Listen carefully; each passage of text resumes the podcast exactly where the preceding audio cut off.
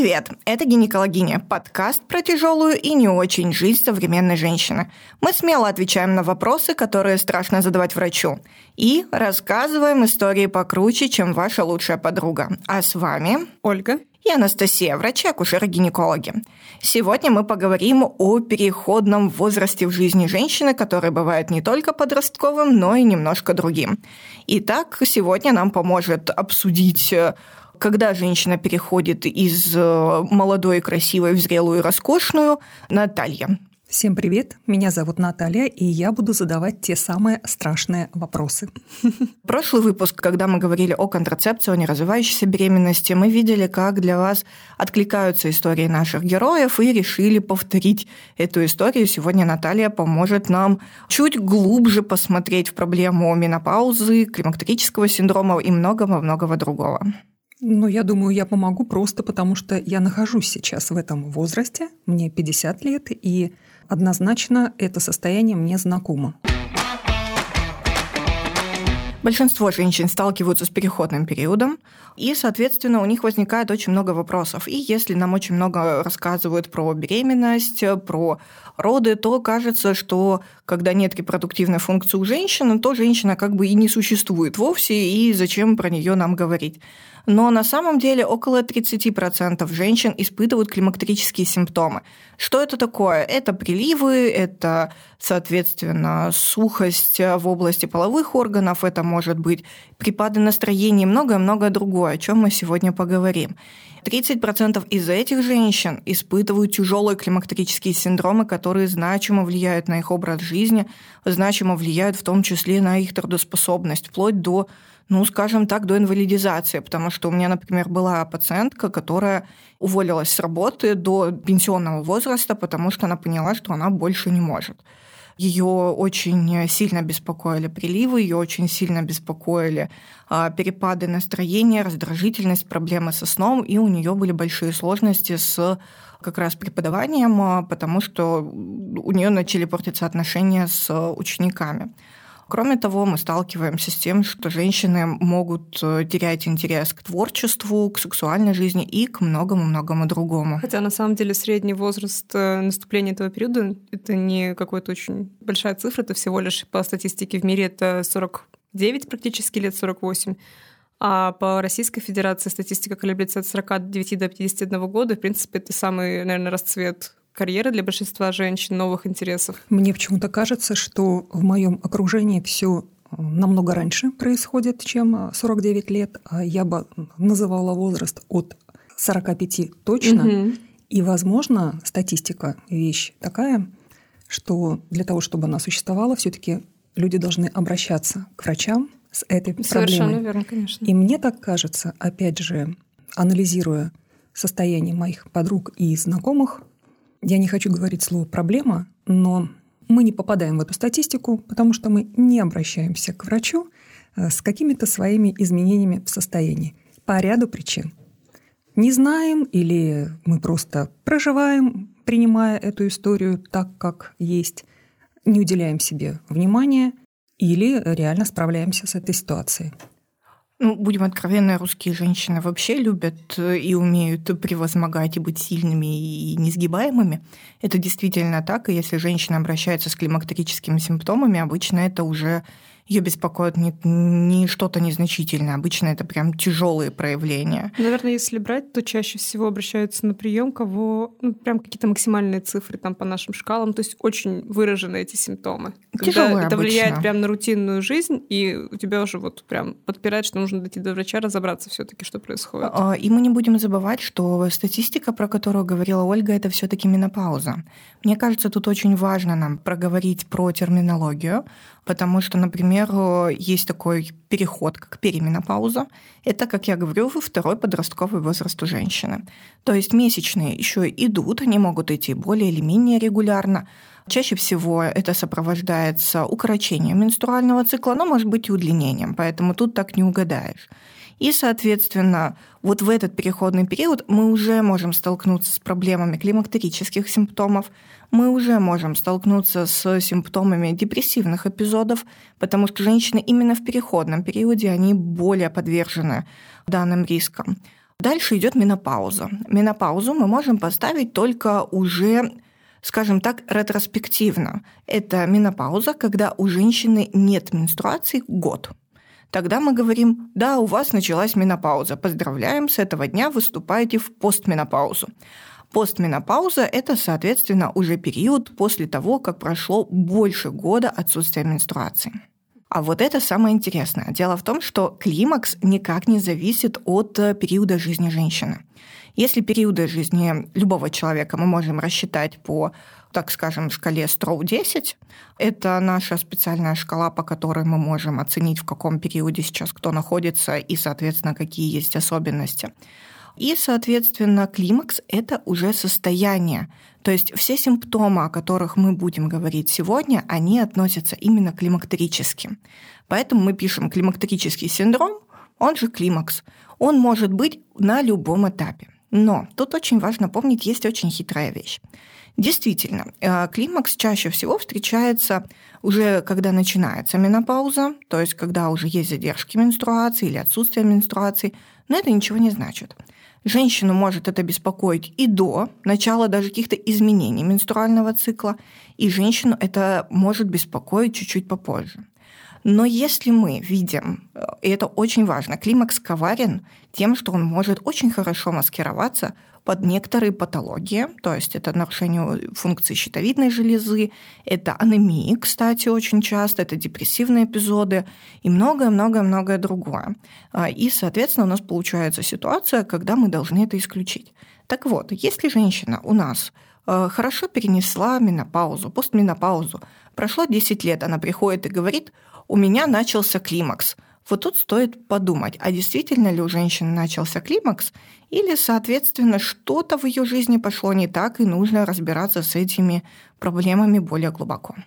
Я чем больше слушаю, тем запутаннее становится история.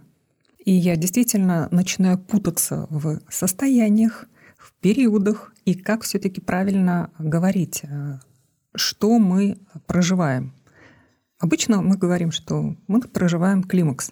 Все-таки климакс, еще раз, это мы можем называть весь период Климакс – это набор симптомов. Набор симптомов, угу, все да. понятно. А переменопауза, менопауза и постменопауза так называются уже непосредственно угу. периоды. То есть то, о чем мы до этого говорили, это приливы, смена настроения, да, вот все-все-все, это как раз симптомы климакса. Угу. Угу. Да, климакс может идти вне зависимости практически. Сейчас очень модно проходить всевозможные чек-листы своего здоровья, да, посещать планово врача. Можно ли как-то понять, э, не дожидаясь какого-то состояния, заранее сделать какое-то или обследование, и что тогда в него должно входить, с какой периодичностью наблюдать за своим здоровьем, чтобы действительно симптомы, которые могут быть в состоянии климакса, их ну, сделать более слабыми, менее заметными. Это на самом деле прекрасный вопрос, потому что чаще всего задают вопрос, как отодвинуть. Как отодвинуть все, и чтобы у меня ходили месячные до 80. Ты говоришь, к сожалению, никак, это все ваша генетика, нам очень жаль. А, но что касается ослабления симптомов, действительно, мы можем знать о том, что есть женщины, которые в более высокой группе риска по климактерическому синдрому. Это женщины, соответственно, у которых наступила хирургическая менопауза, то есть это после удаления матки, после удаления яичников и так далее. Но там подготовиться ну, практически невозможно, это, это случается, скажем так. И, конечно, в зоне риска женщины, которые злоупотребляют курением, алкоголем, у которых есть повышенное артериальное давление и, соответственно, ожирение тоже. Поэтому, поддерживая здоровый образ жизни, мы можем снизить риски тяжелого климактерического синдрома, но при этом мы от него можем не убежать. Кроме того, женщины, которые находятся в хроническом стрессе, переработка и так далее, э, которые находятся в депрессивном эпизоде, они также имеют гораздо выше риски проявления тяжелого климактерического синдрома, чем это будет женщина, у которой по жизни все хорошо, которая в стабильном состоянии. Кроме того, если мы посмотрим про чекап, то тут э, тоже такая интересная вещь. Э, достаточно общего базового обследования. Что туда обычно входит? Это скрининг, э, если мы говорим про гинеколога, цервикальный скрининг, это оценка э, шейки матки, снижение риска рака шейки матки и снижение риска, кстати, хирургической менопаузы вот в этом случае. Это может быть, там, например, УЗИ малого таза, это может быть обследование молочных желез, маммография для своевременных выявлений – образование молочных желез с 40 лет хотя бы раз в два года, а с 50 лет уже каждый год. Это может быть э, слежение за своим э, здоровьем сердечно-сосудистой системы. Это оценка холестерина, оценка артериального давления, и, соответственно, никто не отменял, опять же, что у женщин чаще развиваются анемии, учитывая, что у нас есть риски укорочения цикла. Поэтому это клинический анализ крови и ферритин. А вот еще э, небольшое уточнение сразу же – в этом состоянии становится сложнее сдавать анализы, привязываясь к циклу. Имеет ли это какое-то значение? на сдачу анализа? Нам принципиален на самом деле только один гормон, если мы говорим про именно менопаузу. Это гормон, который называется ФСГ, фолликулостимулирующий гормон. Он сдается на второй-пятый день менструального цикла. И обычно ну, мы не очень сильно переживаем по этому поводу, потому что ну, опять же, тут важно помнить, что у нас есть возможность сделать УЗИ прямо на приеме, и если я вижу, что у женщины месячные там не планируются от слова совсем, я могу сказать, сдайте сейчас, и все, это будет нормально и правильно. Все остальные анализы сдаются абсолютно спокойно вне фазы цикла, это ТГ и пролактин, если нам это нужно. Поэтому тут мы абсолютно спокойно назначаем тогда, когда это нужно, не дожидаясь э, перитонита, скажем так. А от чего вообще зависит э, период наступления да, вот этого состояния и длительность его? Можно ли как-то на это действительно влиять? Нужно ли как-то на это влиять? Э, Легкие климактерические симптомы очень неплохо купируются здоровым образом жизни. Физические нагрузки, адекватный сон, проветривание, отказ от курения, алкоголя. Действительно, легкие симптомы могут сниматься именно так. И мы можем об этом говорить. Что касается тяжести, очень тоже зависит от генетики. Женщины очень часто похоже переживают климакс так, так как переживали их э, мамы. Ну, обычно всегда, наверное, уточняем возраст, когда, если знают, у вашей мамы наступила менопауза, и как она переносила, если с этим делилась ну, этой информацией. Опять же, если у женщины было много операций на яичниках, конечно, у нее будут раньше эти симптомы, чем у женщин, у которых их не было по генетике. Действительно, это вот больше на вот это идет упор, к сожалению. Ну, я прошла, я так думаю, что пошла на опережение, как раз зная то, как этот период проходила моя мама. Я надеюсь, что я прошла уже его не так, на самом деле.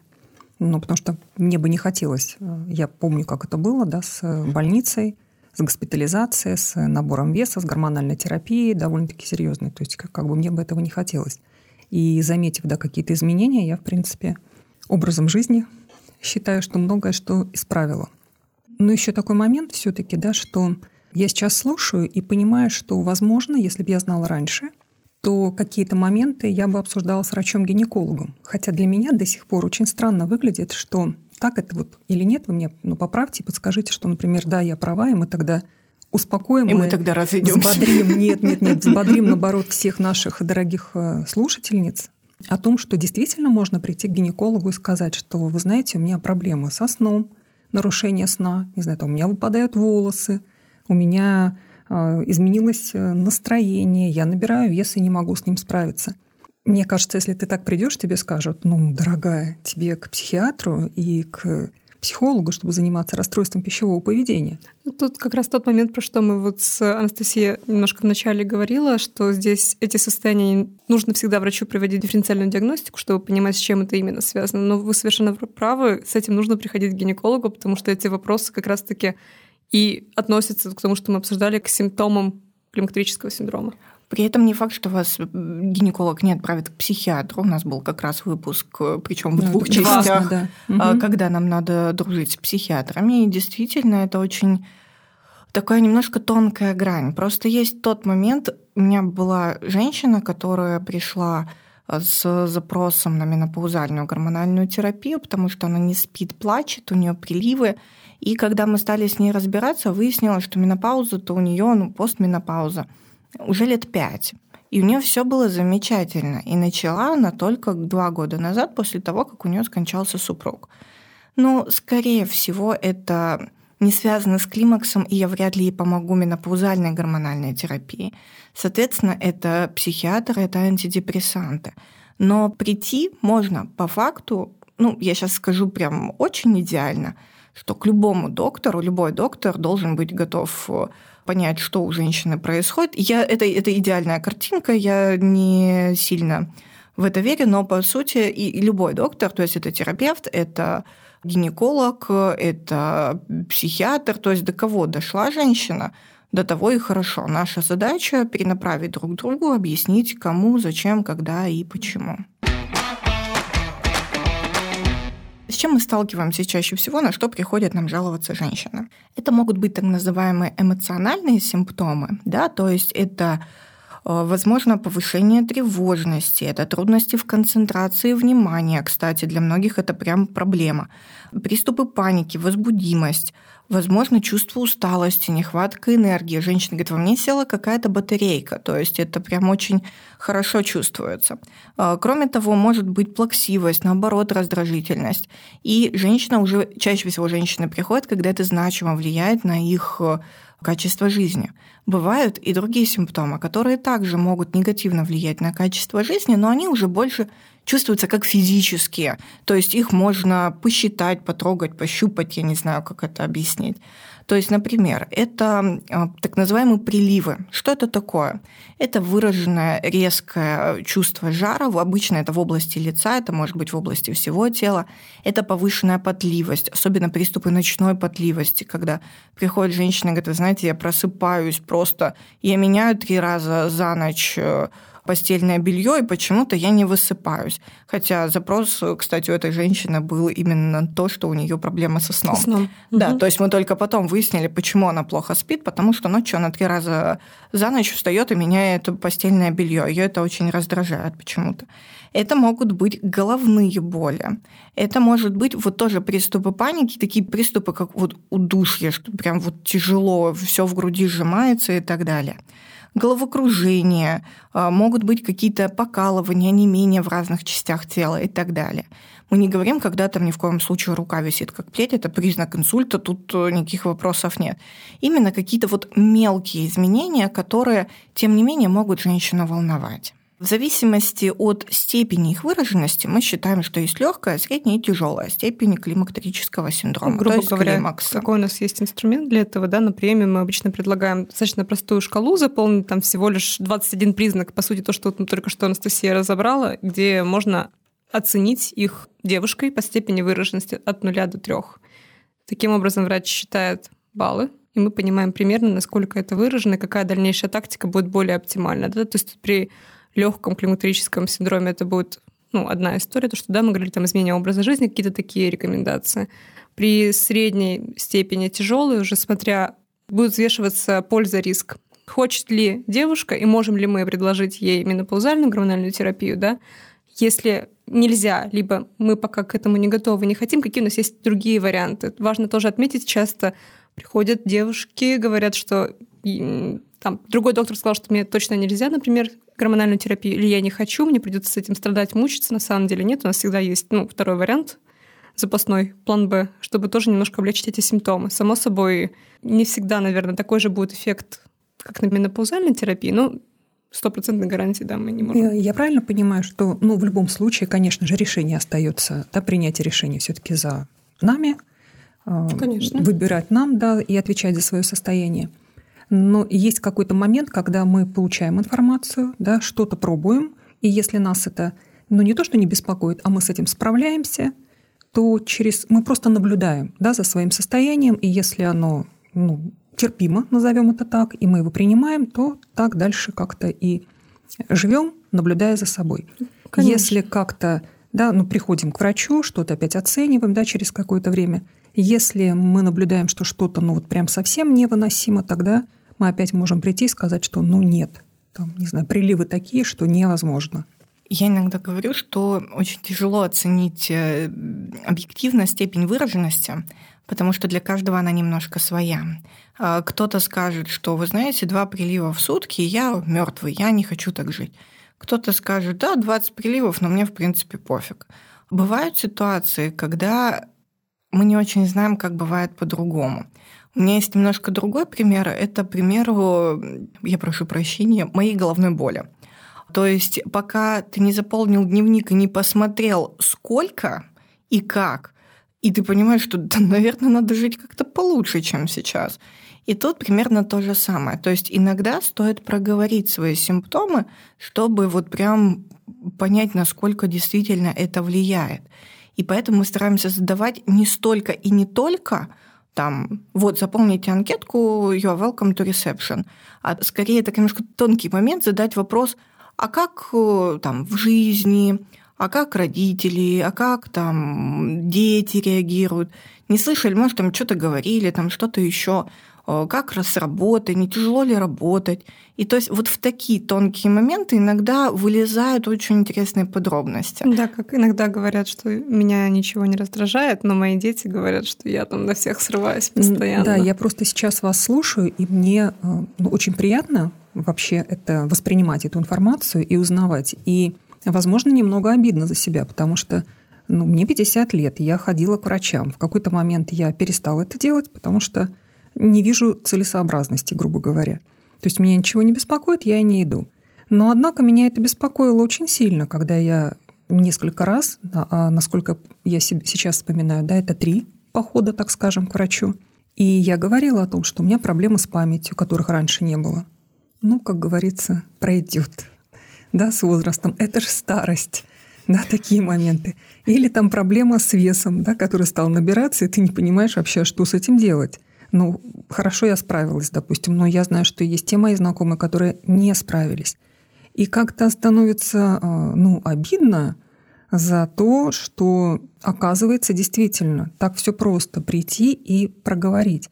И я совершенно сейчас, Анастасия, согласна э, с тем, что ты говоришь, что мы привыкаем, и мы считаем это нормально. Потерплю, перетерплю, пройдет.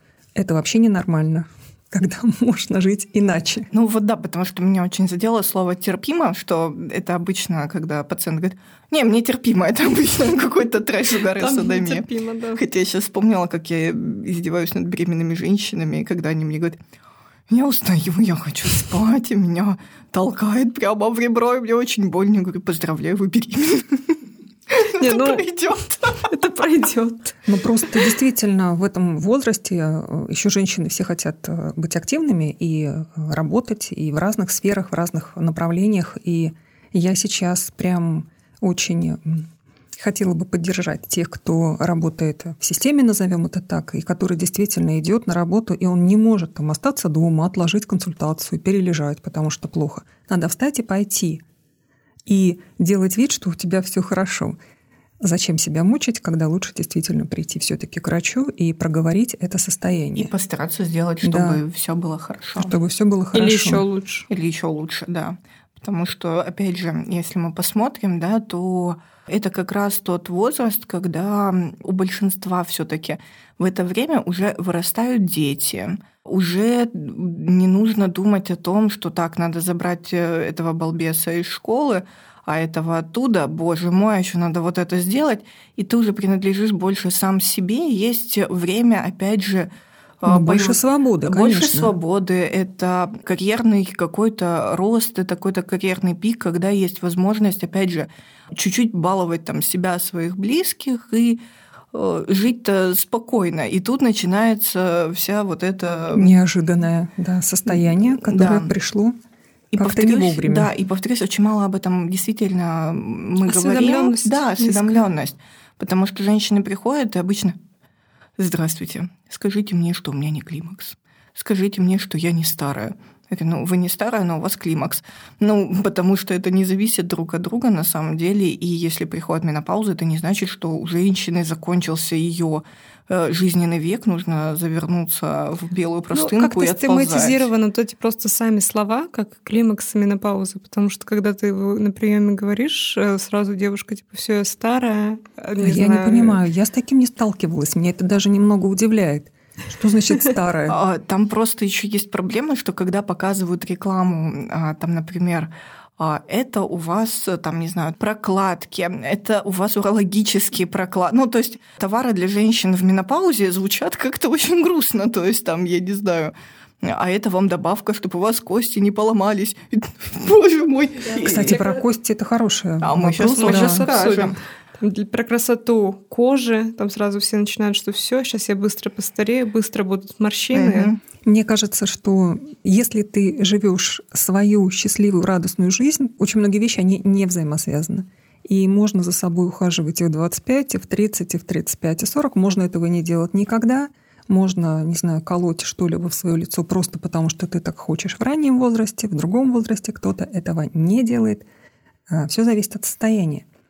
Другое дело, что я сейчас все-таки меня немного а, зацепила фраза по поводу того, как это было у а, родителей. Вот отсылка к родителям, мне кажется, она и портит немного представление о том, как это может быть у тебя. Потому что тогда было действительно меньше возможностей заниматься собой, что-либо менять, получать какую-то информацию. И наши мамы, ну, мои мамы все-таки, это да, мое поколение, оно отличается от вас, они проживали это Возможно, как раз просто потому, что нужно было терпеть, и другого возможности не было. Да, ну как это твое состояние, живи свою жизнь, кому ты будешь жаловаться. Мы сейчас живем иначе. И возможность как раз заботиться о своем здоровье, ну это здорово. Если мы будем говорить про то, какие есть медикаментозные варианты, да, про медикаментозные мы чуть-чуть поговорили, если мы говорим еще про сон, то тут очень важно помнить, что есть отказ от синего, от белого света за примерно час до сна. Сон в хорошо проветриваемом и теплом помещении может улучшаться, скажем так, сам по себе. Физическая нагрузка и, как я уже сказала, отказ от некоторых э, вредных привычек. А если мы, ну, опять же, если это не помогает, мы говорим о том, что есть доктора, которые с этим работают, это в том числе и психиатры, это сомнологи в Петербурге есть такая возможность, которые могут откорректировать именно вопросы со сном. И, конечно, мы не будем забывать о том, что есть очень ну, меня бомбит с этого метода, поэтому я все равно скажу. Это фитоэстрогены. Фитоэстрогены, почему я их не очень люблю? И не только я, на самом деле. У нас был выпуск э, про сексуальность после онкологии, где мы обсуждали, почему их так не Шило. любят. С Полиной Шило, да. Э, где мы говорили о том, что те же эстрогены, а может быть и не те же эстрогены, но никто не изучал их безопасность, а нам принципиально важно, что... Ну, мы до конца не понимаем, какая там дозировка в итоге получается, да, когда мы видим какие-то осложнения, которые у нас обычно идут на, реально, на обычном препарате эстрогенов ты так невольно задумаешься, в какой же там дозировке, что там вообще, в принципе, в составе. Потому а что, что имеется оно... в виду осложнения какие? Гиперплазия, эндометрия, например, кровотечение, да, это все, когда начинаем собирать анамнез, там оказывается, что прием каких-нибудь японских фитоэстрогенов, где ты открываешь состав, там 30 трав, и без понятия в нашем регионе такие травки не растут, ты не понимаешь, как они реагируют, вообще, что там реально в этой баночке, да, то, что никто не исследовал, что там такое. И с этим вот, ну, бываем, сталкиваемся с такими ситуациями. Тогда что нужно знать, если а, женщины были у врача или сами, не знаю, ну, в общем, каким-то образом они принимают эти препараты, тогда что им нужно знать, когда все-таки стоит пойти к другому, допустим, специалисту? В принципе, что эффективность и безопасность фитоэстрогенов, она не очень изучена по большому счету. И поэтому, если вам предлагают в аптеке какие-то баночки из разряда там это сейчас вы выпьете, и все у вас будет хорошо, нечего себя травить гормонами. Или, соответственно, вам предлагаются это как вариант. Повторюсь, в клинических рекомендациях этот вариант к сожалению, есть, и мы не можем это отрицать, но тем не менее, если есть э, возможность, обычно она есть, то, соответственно... Чего-то более безопасного, да. доказательного и изученного, скажем выбрать так. Более, лучше да. выбрать более безопасное. Потому что это очень красиво звучит, да, это будут естественные гормоны. Да, да, да. Эко, био, все да. с такой приставкой, да. И страшно, когда мы говорим гормоны, а тут это естественные гормоны. Есть еще там какая-то менопаузальная терапия, которая подбирается по а, суперсоставу крови, но это тоже очень сомнительный метод, его не рекомендует ни одно ведущее сообщество по менопаузе, в принципе, в мире. Гормоны. Очень а, многие их боятся. а, опять же, из прошлой жизни, да, что ты поправишься, наберешь вес. Я не знаю, как этих гормонов, например, там уходить, да, насколько длительная терапия. Можно про это немного рассказать? Если мы говорим про гормональную терапию. Гормональная терапия – это не хорошо и не плохо. То есть нет такого, что всем идти за гормонами, и нет такого, что, боже, никому ни в коем случае нельзя. Как всегда в медицине у нас нет таких стопроцентного плюса и стопроцентного минуса. Есть тонкий баланс, по которому мы ходим, это плюсы и минусы. Если мы видим умеренные или тяжелые симптомы, которые влияют на качество жизни женщины, которые влияют на ее самочувствие, тогда мы можем ей предложить. Но тут начинается такая история. Нам очень важно проверить, что при этом мы не рискуем ее здоровьем. Что это значит? Нужно проверить обязательно, все ли у нас в порядке, например, с сердечно-сосудистой системой. Если женщина изначально пришла там, с тяжелой артериальной гипертензией, если она там, с повышенным давлением, грубо говоря, если женщина пришла, например, к нам с высоким холестерином, высоким очень холестерином, у нас высокие риски по нашим шкалам, по которым мы работаем. Это, например, шкала сердечно-сосудистых осложнений СКОР, это Э, шкала тромбозов, обязательно мы смотрим молочные железы. Это принципиальнейший вопрос, потому что если у нас есть сложности с молочными железами, и это не фиброаденомы, это уже подозрение на злокачественные заболевания, тогда, конечно, мы говорим, что... Пока, пока мы не разберемся, не нельзя. Да. да, мы не стартуем, пока мы не разберемся. И вообще, что у нас возможно или нет. Обязательно делается УЗИ органов малого таза, и смотрится, чтобы не было, например, миом множественных, потому что больше пяти узлов, а, которые или какой-то очень крупный узел, у нас может быть противопоказание. Ну, то есть риски их роста, потому что возрастают, что может дать свои побочные эффекты. И риски роста в том числе, конечно, и риски кровотечений, поэтому в данном случае мы очень аккуратненько с этим работаем. И у меня были случаи в практике, когда у женщины был тяжеленный просто климактерий, который не купировался другими методами, когда мы уже пошли на удаление матки из-за миомы, просто потому что ну, у нее стоял вопрос жизни или смерти. Сами по себе климактерические симптомы, тяжелые или умеренные, также повышают риски сердечно-сосудистых заболеваний. Поэтому мы стараемся стартовать чем раньше по симптомам, тем лучше и стараться не затягивать. Если говорим про, например, длить, ну, не то что длительность, а окно, когда мы можем вступить. То есть если женщина говорит, я стойко терпела 10 лет, и наконец-то я дошла. Мы говорим, дорогая женщина, все, что дольше 10 лет длится, если у вас эти проблемы начались, особенно после 50 там, лет, то у нас есть предел. Это 10 лет постменопаузы, и это больше 60 лет. В таком случае мы рискуем женщиной больше, чем мы ей предлагаем пользу, и тут уже у нас совсем другая история. Опять же, мы можем эти риски тоже разделить на несколько. А, мы, например, можем не иметь возможности дать таблетки, но можем дать э, такие так называемые трансдермальные формы. Что это такое? Это крем или гель, который женщина наносит на любую область своего тела. Кроме груди и лица? Кроме молочных желез и лица, да. И дополнительно, вот тут есть отличие, чем от фитоэстрогенов. Мы дополнительно прикрываем матку, если она есть, чтобы не развивался ну, эндометрий очень любит эстрогены, и как только эндометрий видит эстроген, он начинает расти, расти, расти. И мы можем получить выраженное кровотечение. Поэтому на этом фоне мы прикрываемся препаратами, которые называются прогестогены, то есть аналог прогестерона. То есть мы так имитируем менструальный цикл потихонечку. И, соответственно, повторюсь еще раз, э, какие у нас есть плюсы гормональной терапии? Мы снижаем риски остеопороза. Остеопороз – это хрупкость костной ткани, и, соответственно, опять же, мы рассчитываем по специальной шкале, насколько женщина в группе риска. А, и если она в группе риска, ей предлагается денситометрия и препараты менопаузальной гормональной терапии у нас может э, снижаться риски сердечно-сосудистых осложнений в будущем. В зависимости от ситуации могут снижаться, кстати, риски депрессивного эпизода. И женщины в менопаузе, которые получают менопаузальную гормональную терапию и антидепрессанты, гораздо лучше себя чувствуют, чем женщины, которые получают только антидепрессанты в такой ситуации. Но что точно не делает менопаузальная гормональная терапия? Она не возвращает молодость, Ни в коем случае. Поэтому, когда мы говорим про плотность кожи, волос и так далее, действительно, какое-то влияние может быть. Но стартовать с терапии для того, чтобы точно не было морщин, это плохая идея, потому что... Многие же приходят с этой фразой, что назначьте мне, чтобы сохранить молодость. То есть где-то это все равно это, эта фраза где-то крутится в, в медиа пространстве. Ну, конечно, но, увы, есть сложность.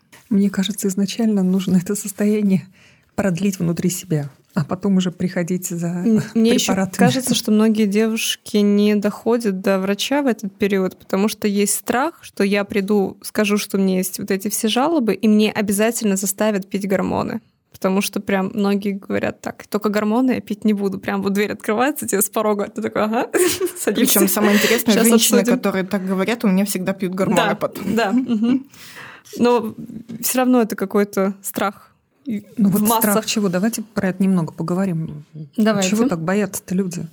Даже мне, мне, mm. мне тоже интересно. Мне кажется, тут отличается, чего боятся люди и чего боятся врачи. Да, да, да, чего боятся да, женщины. Это разные вещи. Причем наши, мы когда рассказываем, да, вот эти свои риски, да, что мы взвешиваем, все сидят такие. Интересно, я боялась совсем другого. Мне кажется, что чаще всего боятся, правда, набрать вес. Многие говорят, что боятся, кстати говоря, что на этом фоне разовьется онкология.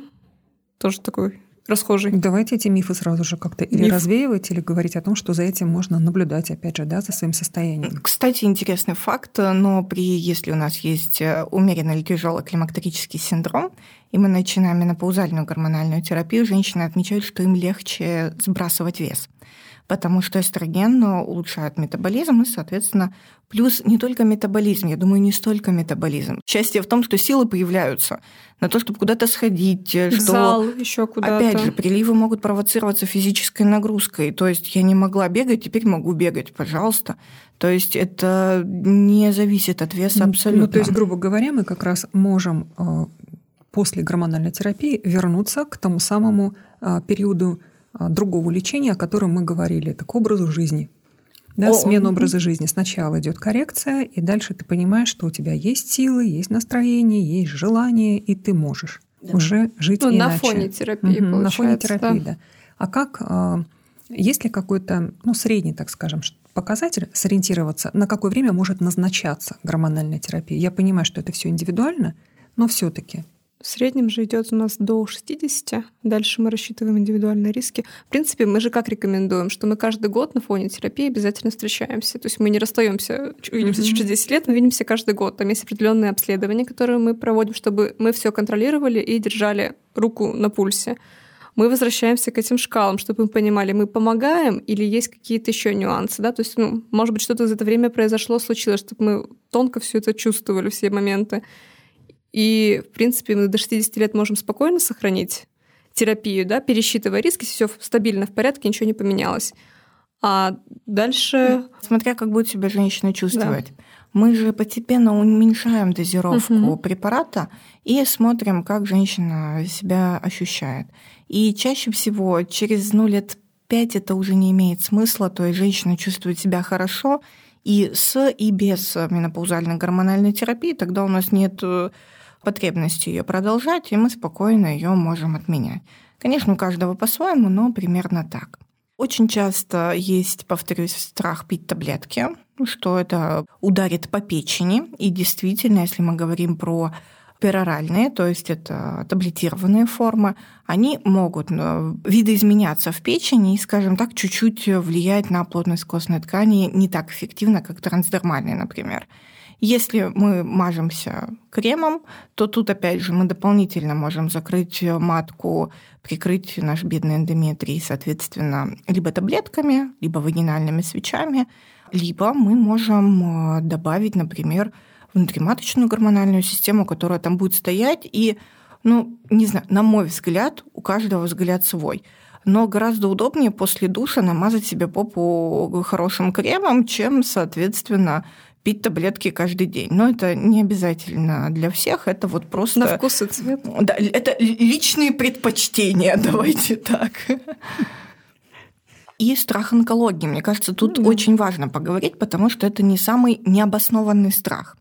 Если мы посмотрим, то риски онкологического процесса молочной железы, рака молочной железы у женщин с менопаузальной гормональной терапии выше, чем у тех, кто этого не делает. Но тут опять же есть сложность, что, во-первых, мы этих женщин ловим и засовываем э, в маммограф всех. А, мы следим за их плотностью молочной железы. А, это специальная шкала, по которой мы также оцениваем, что если молочная железа очень плотная на фоне гормонов, это может быть так, то это будет уже не самый эффективный метод скрининга. Можем отправлять, например, на МРТ молочных желез, вот тоже спокойно И опять-таки что-то, если новое появляется, перерасчет рисков, Конечно. обсуждение вторых вариантов всегда. Еще, естественно, мы боимся риска тромбозов, так как э, эстрогены могут повышать эти риски. Но, тем не менее, важно, опять же, помнить, что мы эти риски рассчитываем и всегда перерасчитываем. То есть, если мы понимаем, что в данном случае у нас э, как-то женщина имеет выше риски тромбануть на фоне наших препаратов, то тогда мы переходим к альтернативным способам лечения, которые мы сейчас тоже расскажем. И опять же очень важно, почему мы контролируем эту терапию. Нам же это принципиально для того, чтобы еще и понимать, а вообще мы туда попали или нет? Эффект потому что, есть или нет? Да, потому что если у нас на тяжелой климактерии нет эффекта гормональной терапии, и мы уже даем какие-то неадекватные дозы, то тут бы хорошо остановиться и подумать. А, я помню, Оксана Валерьевна Богдашевская рассказывала увлекательнейшую историю, когда у женщины говорит, плохо, сил нет, умираю, приливы. Ей назначают менопаузальную гормональную терапию, она все равно на ней умирает. Ей назначают выше дозы, она все равно на ней умирает. А в итоге выяснилось, что у женщины просто манифестировал сахарный диабет, и у нее там была глюкоза за 20, и, соответственно, ей было плохо именно от этого. Но это уже поймали на этапе гипергликемической комы. Поэтому, соответственно, мы, если что-то не понимаем, то в идеале этот момент прям очень хорошо доработать. Некоторые психические расстройства стартуют именно вот в этот переходный период. Соответственно, тут тоже важно понимать, что если я дала такую дозу, а у женщины все равно какое-то очень странное ощущение, то мне нужно ее уже перенаправить дальше. Это не обязательно может быть психиатр, это может быть ревматолог и все что угодно.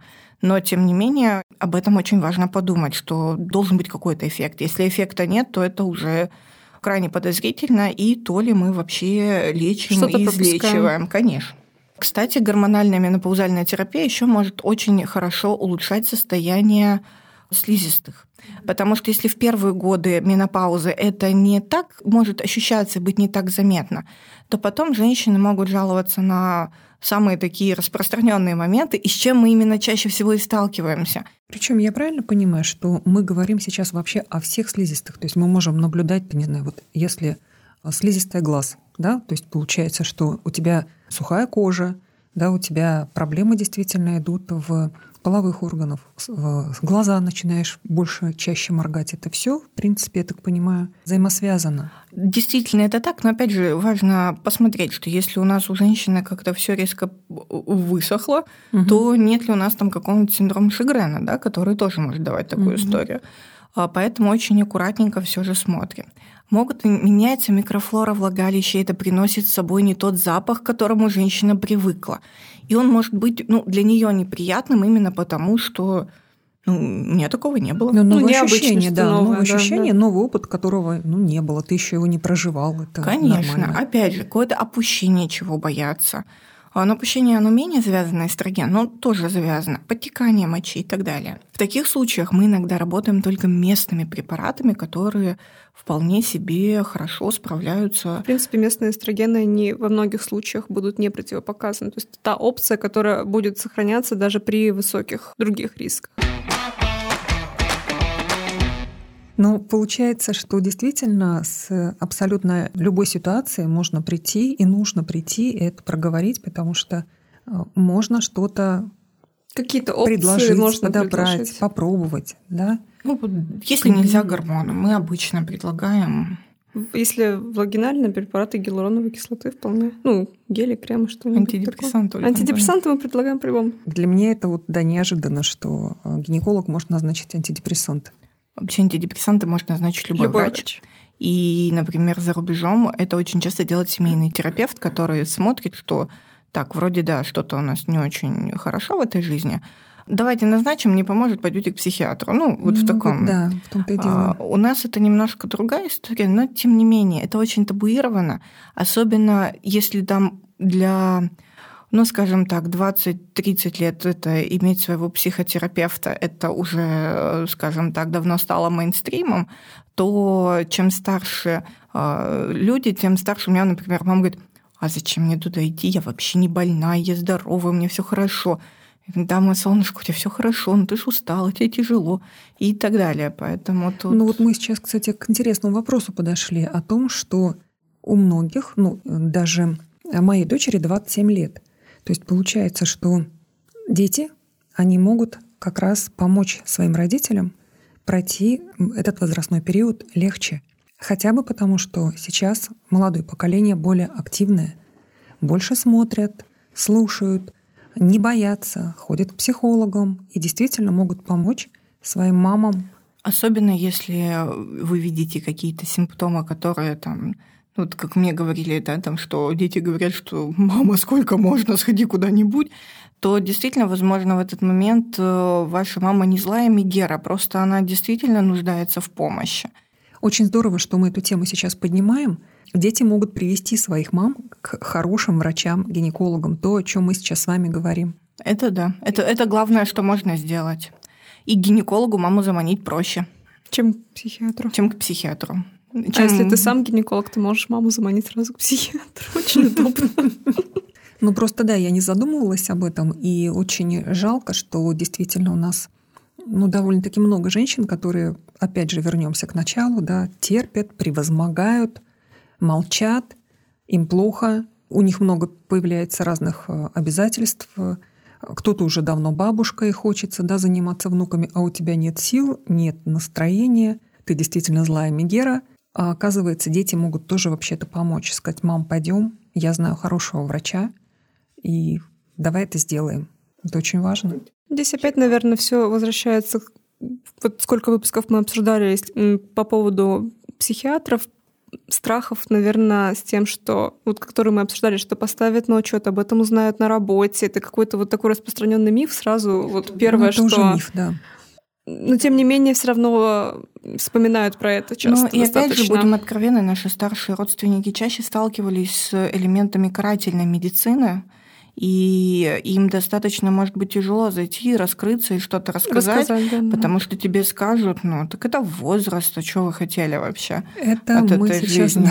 уже коснемся опять темы того, как мы умеем а, вообще говорить о своих состояниях, да, проживать свои эмоции, насколько мы к этому готовы, и кому-то и в нашем возрасте, назовем так, да, нужна поддержка психологов, а кому-то нужно просто разговаривать да, со своим мужем или мужчиной, а, с детьми, с кем угодно о том, что ну вот у меня так, и мне нужна помощь, и все изменится, и будет здорово.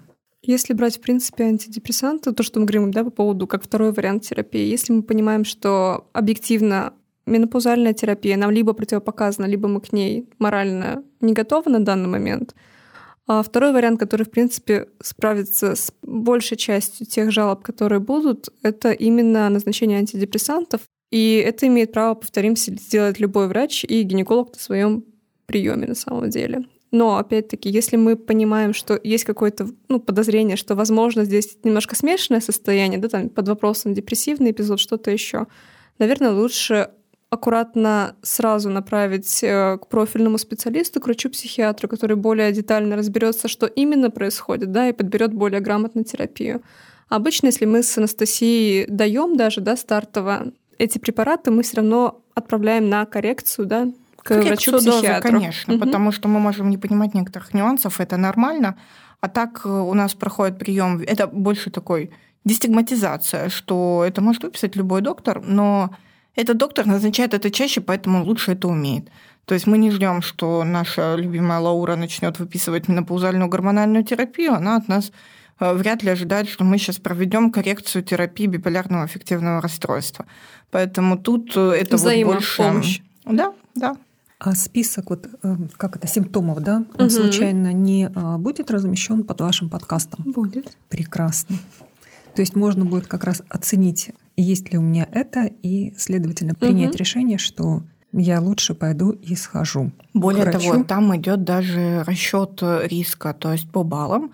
То есть, в принципе, посчитать, сколько баллов получилось, достаточно. Здорово. Просто там не нужно вообще ничего для и этого сразу понять, делать. насколько выражено, и уже обратиться к специалисту. Конечно.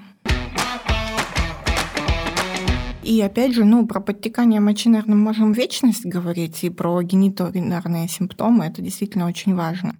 И важно помнить о том, что иногда, когда женщина говорит, у меня снижение интереса к сексу, например, это не всегда только болевые ощущения при половом контакте. Очень часто это твое тело выглядит по-другому, твое тело выглядит не так, как ты привыкла.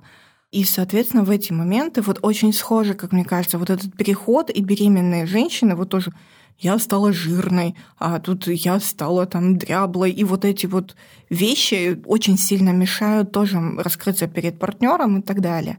Поэтому в таком случае то же самое. Мы предлагаем, а, например, психотерапию для того, чтобы просто принять этот э, опыт, принять себя, потому что в 50 лет жизнь точно не заканчивается, еще как минимум там если посмотреть среднюю продолжительность жизни, лет 25 у нас такие есть, да.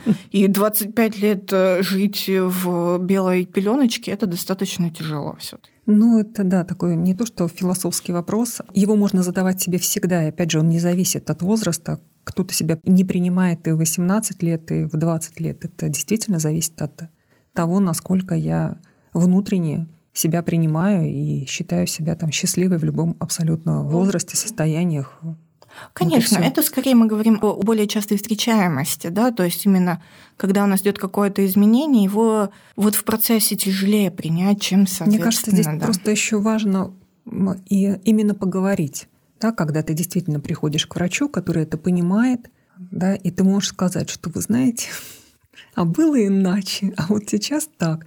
И такие моменты, если ты их проговариваешь, проживаешь, ты понимаешь, что где-то с юмором, да, где-то иначе, что ну, огромное количество женщин твоего возраста, и вот мы теперь здесь, мы все вместе, мы такие, мы классные, мы разные, и все, это здорово. Чаще всего как раз вот, да, ты не можешь сам себя оценить просто потому, что ну, ты не видишь этого, тебе сложно это сделать. Кстати, хорошая тема прийти к врачу-гинекологу, да, и скажут, М, да у тебя внутри вообще все, все круто. Какая у вас матка красивая, яичники вообще. Вот, красота-то какая. А то. Не у всех в 30 такие яичники, как у вас 49, ага. И ты такой будешь ходить и говорить, да у меня, да. А мышца тазового одна. Мышца тазового одна, это вообще нас поставили специальный аппарат, который оценивает мышцы тазового дна. У нас пришли все. Ну что, я даю фору всем молодым. Всем молодым вы даете фору. Третье место, второе место, первое, первое место. Вы просто богиня. Но ну, просто если в одном учреждении сказать, что каждая у вас, богиня, у, каждая богиня у всех первые места, кто-то что-то заподозрит, но после третьего уже мало кто переживает Нет, это круто, мне прям понравилось, да, вообще пойти прокачать свои мышцы и получить реальную такую профессиональную оценку, что ого-го, это же как здорово. Вот насколько важно да, поддержать словом. И это ну, очень здорово. Это очень важно, тем более, опять же, тут э, есть немножко другая фишка, что достаточно часто есть такие стереотипные, особенно если в Петербурге это не так выражено, то там, например, на периферии это очень активно показывается, что длинные волосы так тебе ж уже 40, какие тебе длинные волосы надо обрезать? Ты носишь там какую-то модную одежду, э, юбку там в обтяг, да, да все, пора уже там, я не знаю, отползать, а ты еще волосы красишь там и так далее. Поэтому мне кажется, что это очень важно, когда выглядеть так, как ты считаешь нужным, и не думать о том, что скажет баба Клаша. Мы начали с этого, и этим в принципе, завершаем, да, что все равно все зависит от того, как ты себя ощущаешь. То, что ты можешь быть еще более счастливой женщиной, это факт. Нужно найти правильного врача, прийти, получить оценку своего состояния не от того, что тебя оценят просто по шкале, а действительно, глядя на тебя добрыми словами, тебе скажут о том, что все здорово, все классно, и жизнь только начинается ее можно проживать счастливо. Да. И если надо, немножечко улучшит качество жизни. Конечно. Приходите, мы всегда вам скажем, какие вы роскошные женщины. Мне кажется, на этой прекрасной ноте мы можем завершать. Спасибо огромное, Наталья, что вы сегодня Спасибо были с нами. большое, Это вообще. действительно было очень здорово, потому что есть вещи, которые мы не всегда можем э, понять со стороны. И очень интересно послушать, а как это с другой стороны, какие есть страхи, какие есть переживания. Поэтому, если, дорогие слушатели, у вас есть какая-то интересная тема, которую вы хотите обсудить, у вас есть возможность с нами записаться, я думаю, мы будем всегда только за. Очень здорово не а, в кресле гинекологическом разговаривать, а поговорить именно так, что За можно столом. Да, за круглым столом действительно на, проговорить те вопросы, которые, возможно, ну, ты не всегда даже успеваешь да, задать, а здесь все иначе. Спасибо огромное, это было познавательно, интересно. Огромное вам Спасибо. спасибо. Мы надеемся, что выпуск получился для вас интересным и полезным. Слушайте подкаст «Гинекологини» на тех площадках, где вы обычно слушаете подкасты. Ставьте нам звездочки, лайки, пишите комментарии, оставляйте отзывы и пишите предложения в наш «Гинекологини-бот» в Телеграме. Ссылку мы оставим в описании. С вами были мы Анастасия. и Ольга, постоянные ведущие этого подкаста. Встречаемся с вами через две недели. Пока! Пока-пока.